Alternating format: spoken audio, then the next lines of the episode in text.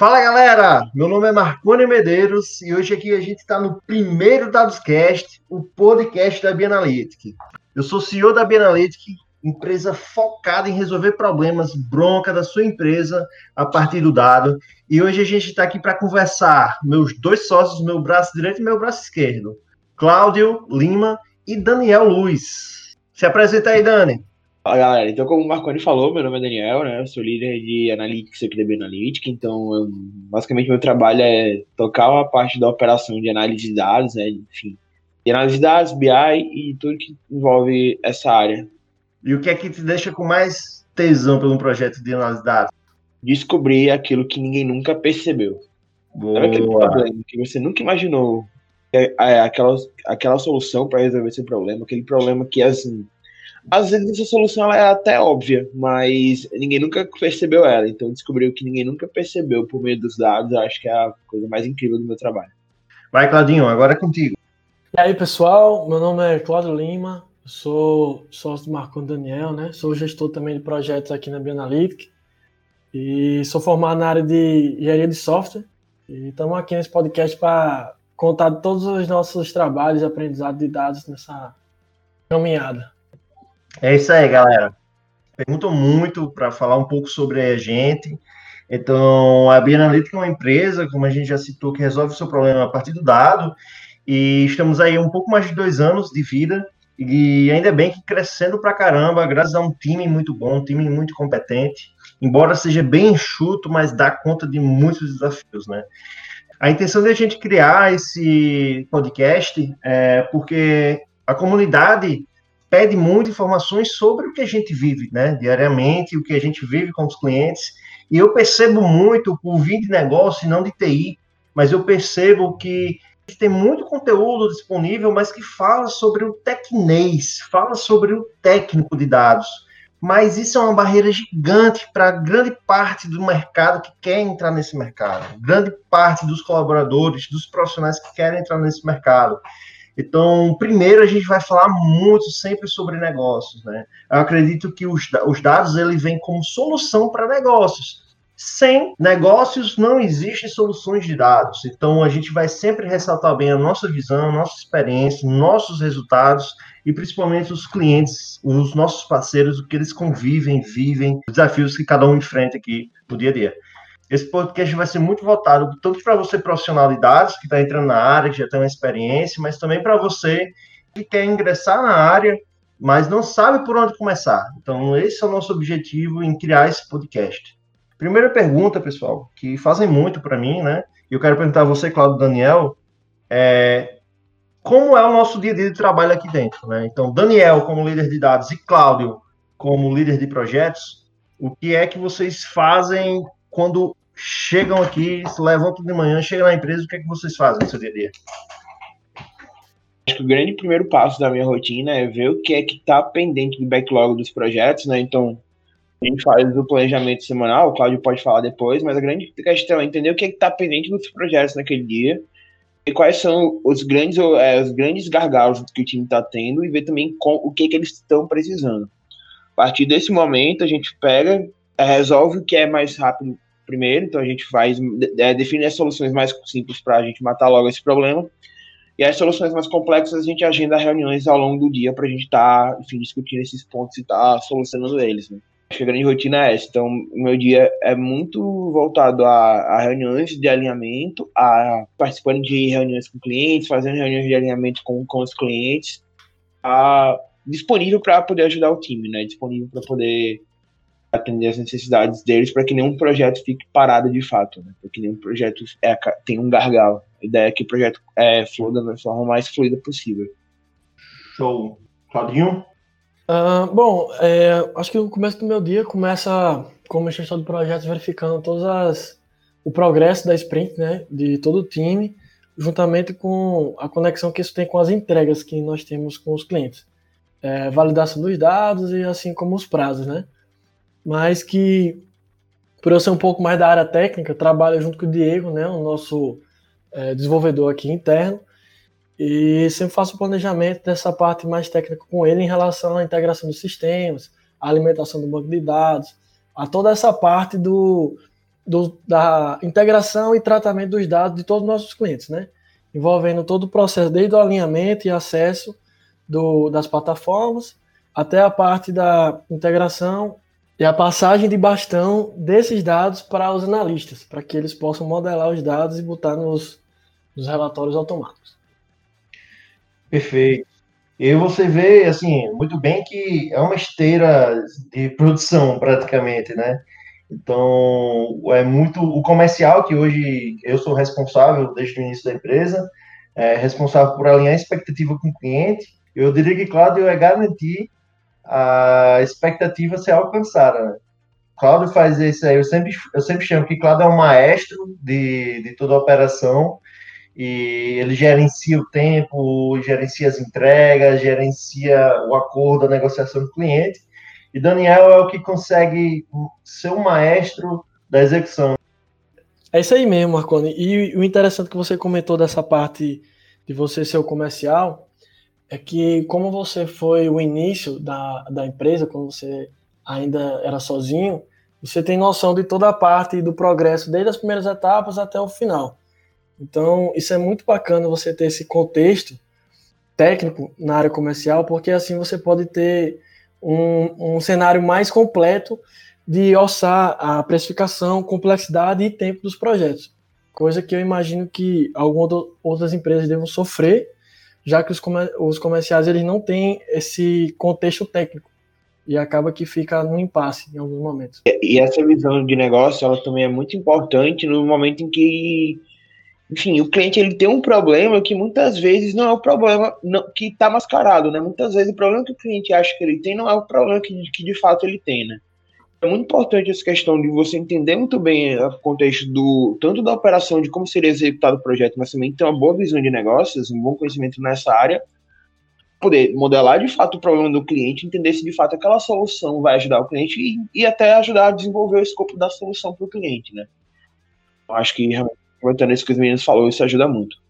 E qual a relação do que a gente está falando sobre negócios, até então só negócios, negócio, gestão de projetos, é, o líder de analytics, liderar time, etc., com dados, né? Porque a gente está falando de negócios, enquanto deveríamos estar falando de dados, já que o nome do podcast é DadosCast.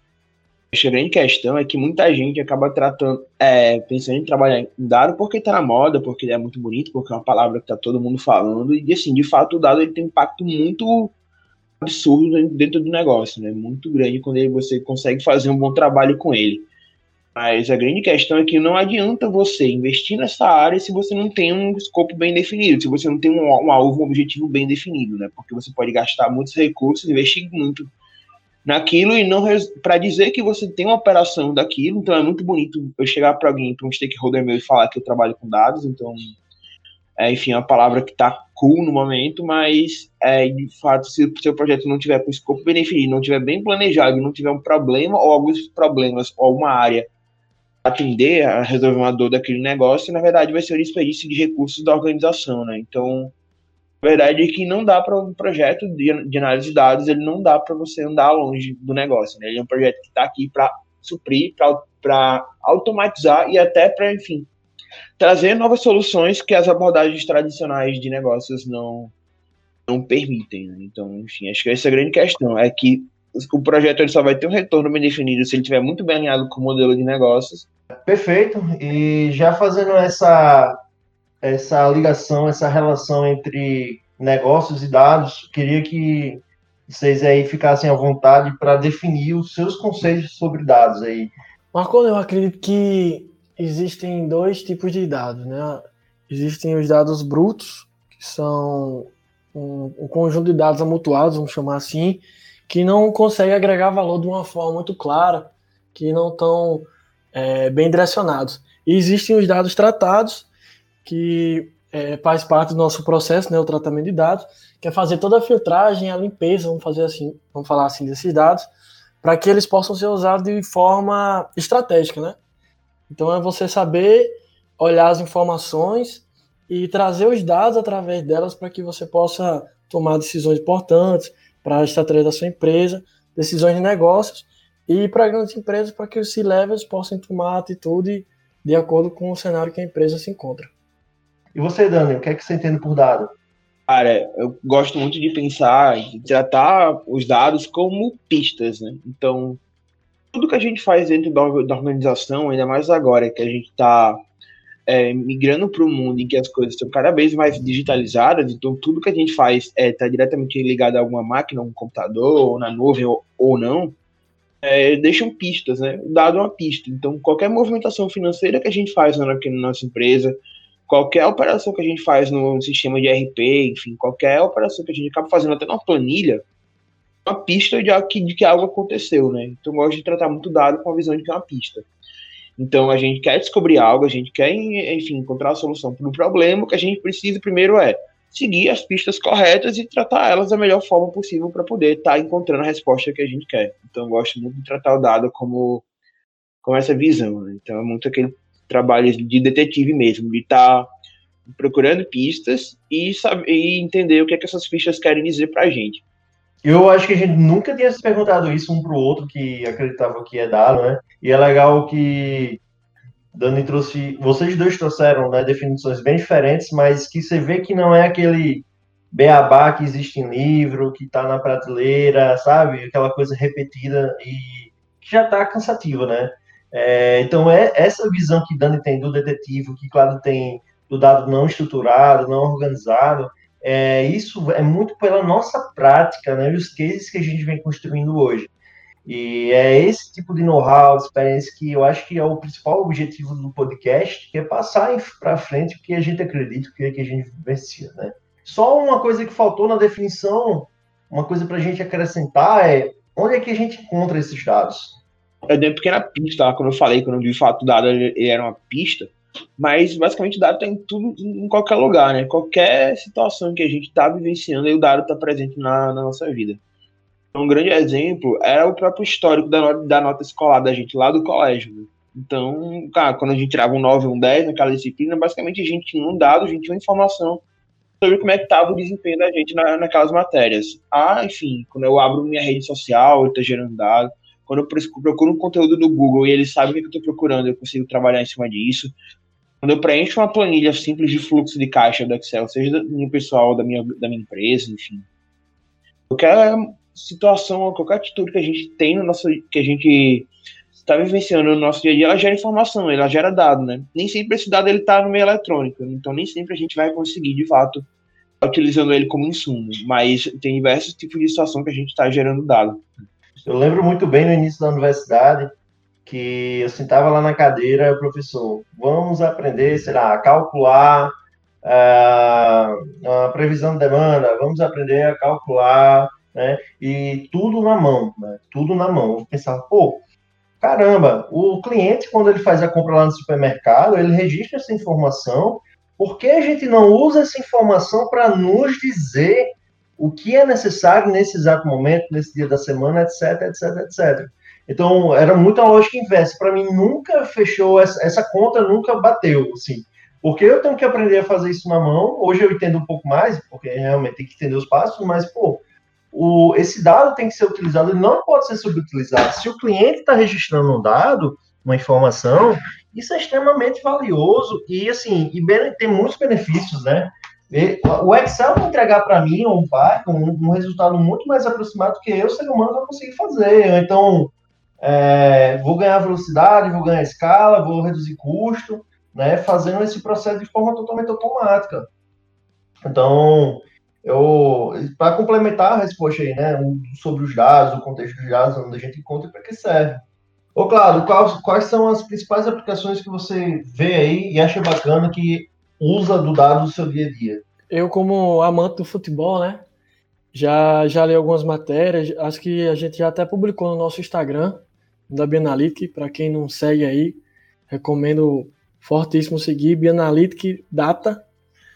É, no futebol, eu lembro que na Copa do Mundo a, a Alemanha estava colocando tipo uns coletes nos jogadores para que eles pudessem metrificar quanto tempo eles correm, qual é a média de velocidade, distância percorrida, distância de chute a gol e esse tipo de atributos que eles usaram a favor, né? Então eles começaram, foram um dos primeiros times a fazer esse tipo de análise, usaram uma equipe interna especialista e aconteceu o que aconteceu, né? A Alemanha não foi só campeão da Copa do Mundo, no ano que ela fez essa estratégia, como também teve aquele acontecimento em cima do Brasil do 7 a 1 que além do mérito dos jogadores, mérito da equipe de dados também, que fez toda essa, essa análise, esse estudo, para melhorar o que estava fraco e usar a favor o que já estava forte no time, né?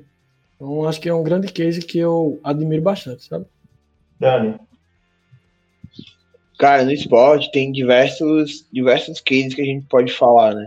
Na corrida também isso é muito comum, então é, hoje em dia utiliza-se muito dado para mensurar o desempenho dos, dos velocistas durante a prova e tentar elaborar estratégias para poder para poder estar tá gerenciando isso, né? Qual momento da corrida é melhor para aquele esportista? Ele dá um pique ou ele, enfim, ir numa velocidade mais lenta poupar energia nas maratonas?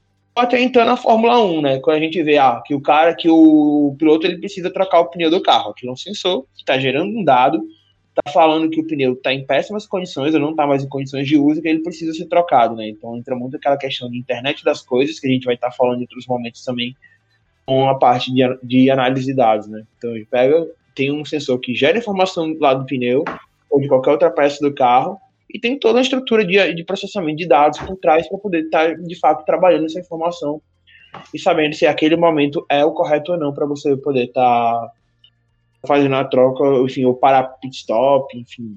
Perfeito. É diversas tomadas de decisão. Hoje em dia, eu acho que quase todas as modalidades já estão utilizando esse tipo de informação. Eu acho que é até um feedback interessante, até para os próprios jogadores saberem esse tipo de dados. E essa é uma boa, Claudio, você levantar isso, porque eu acho que é um fato de muito, do muito do sucesso dos nossos projetos hoje, é, e é um super ensinamento que eu não vejo em nenhum livro sobre a área, que é a importância de levar esse dado como feedback instantâneo para o, o, cara que está lá na ponta da empresa, sabe? Sei o operador, o, o cara mais operacional possível. Ele também precisa saber como ele está ajudando a se afastar ou se aproximar da meta da empresa. Então, isso, além para o esporte, mas eu acho que todo mundo, enfim, então, acho que é um ponto muito importante que eleva a capacidade de sucesso, entender um pouco sobre gestão, né, e como distribuir essa informação. E um ponto, eu não sou cara de futebol, não sou cara de esporte, né, eu acho que, que meus quilinhos a mais falam um pouco sobre isso, mas uma coisa assim que eu sou ah, abismado com o resultado, que é do Netflix, mas é nem um exemplo padrão, mas é o seguinte, cara, como Netflix, em tantos poucos anos de produtora, né, quando começou a produzir seus próprios conteúdos, como em tantos poucos anos conseguiram ganhar um Oscar pô, em 2019. Então, eu vejo muito assim, a vantagem competitiva do Netflix como negócio é absurda em frente à concorrência, porque eles sabem o que o, o, o usuário, a base lá de 200 milhões de usuários que eles têm, ele sabe o que, a, o que a base quer e não quer assistir, né? Ele sabe, teoricamente, fazer um filme perfeito, né? Uma série perfeita, na cadência perfeita. Então, eu acho que é o maior case, assim, que eu, a gente encontra no dia a dia, mas que eu vi o ápice da capacidade dada quando ele ganhou o Oscar, né? E hum, agora sim, a gente está falando só de exemplos. Eu mesmo dei um exemplo aí sobre na vida, na vida da gente, mas eu quero um exemplo agora sobre negócios. Quem está ouvindo aqui, a grande parte tem dúvida disso, né? Indo além de exemplos clássicos como Apple, Google, Airbnb, Netflix, etc, etc, etc. Mas, de fato, nos negócios, nossos clientes, quando a gente está na nossa carreira, como é que a gente lida com os dados, né? Como, quais são os desafios e como usar os dados ao nosso favor na nossa carreira? O maior desafio que as empresas têm hoje em dia é que quando elas tomam ciência e elas querem em fazer uma análise de dados bem, bem definida, elas param para perceber que elas não têm dados, né? Então, o grande problema é que a gente só vai atrás dos dados, a gente só começa a pensar em armazenar dados quando de fato a gente começa a precisar deles. O processo de você estar tá colhendo dados, você está criando seu data lake, seu data warehouse, é um processo longo, né? É um processo que você precisa ter certo tempo no histórico armazenado para que você possa estar tá gerando um, um resultado mais assertivo. Então, acho que esse é o primeiro grande passo, é o grande passo que a gente acaba notando que é muito comum nas, nas organizações. Isso é bacana, Daniel, porque realmente as empresas têm que ter essa, essa educação quanto à alimentação dos dados para que elas possam mensurar, né? Então, eu acredito, como o Marco perguntou aí, que dois grandes casos práticos que as empresas no início passam, é, primeiramente é saber a lucratividade dos seus projetos, né? Porque acontece de um cliente estar tá pagando, mas ele está usufruindo mais do que ele paga proporcionalmente. E também acontece da sua equipe estar tá com a produtividade baixa. Então, é, grandes empresários, donos de empresa, ficam pensando: poxa, será que minha, minha equipe está com a produtividade alta, está com a produtividade baixa? E se tiver com alta ou baixa, tem alguma coisa que eu possa fazer? Tem alguma coisa que eu possa tomar como referência para tomar alguma atitude, algum plano de ação? Eu acho que a partir daí começam a vir as dúvidas de uma empresa que está é, se concretizando no mercado. É muito comum alguém chegar até a gente pedindo ajuda, pô, eu quero mensurar a produtividade do time, etc, etc. Mas a gente está falando do ser humano, né? Então, de mensurar resultados do ser humano, que não está na máquina, mas é possível. Né? Hoje, com os dados, como nós já falamos muito bem nesse episódio, nós estamos sempre gerando dados, até quando a gente acredita que não está gerando, até numa conversa entre amigos, aí depois chega aquela velha mensagem no Facebook oferecendo, sei lá, um copo de cerveja que a gente falou meia hora atrás, né? Mas até quando a gente não percebe, a gente está gerando dados e alguém está usando isso a favor. É, Para concluir, assim, o papo de hoje, é, uma coisa que eu quero deixar é assim, os dados valem muito, né? A melhor forma de a gente observar isso é o quanto meu concorrente pagaria para ter essa minha base de dados, essa minha base de clientes, essa informação, ele vai pagar muito por isso. Então, a grande reflexão é, a gente está dando valor suficiente, o quanto ao meu dado, o quanto ele merece, sabe? Acho que esse é um dos principais aprendizados que eu tive e que me motiva a me levantar todo dia de manhã e criar um mundo mais conectado e fazer parte dessa transformação digital. Né? Cláudio e Dani, o que é que vocês diriam de mensagem rápida para quem está entrando na área e quer continuar ingressando? Um, eu acredito que para uma empresa que está no início, é, mensure todas as suas métricas possíveis. Primeiramente, o que, não, o que não se mensura não pode ser gerenciado. E com a sua mensuração, você vai gerar dados que você pode usar a seu favor. Então, não seja cego e tu, Dani?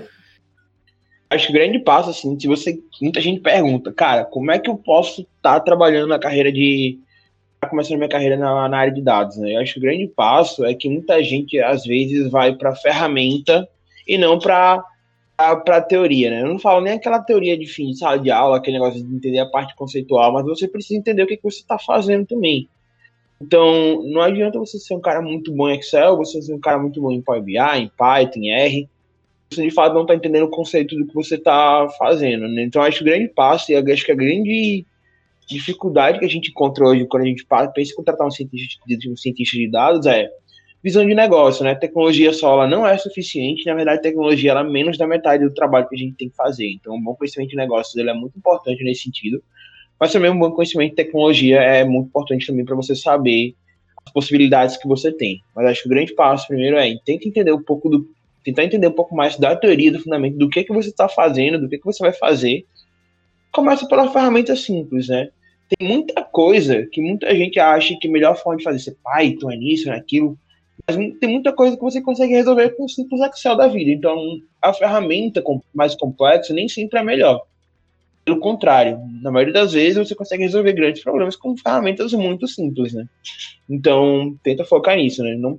E para sua empresa, você que está pensando em ah, como eu posso ter uma área de dados na minha organização, como é que eu posso estar criando isso dentro, é muito do que o Claudio realmente falou, de você estar armazenando dados também, mas é muito importante que você conscientize o seu time também sobre a importância de tomar decisões baseadas em dados, né? Você começa a criar o que a gente chama de cultura data-driven, e de fato está estimulando as pessoas a estarem tomando decisões com base em embasamento, né?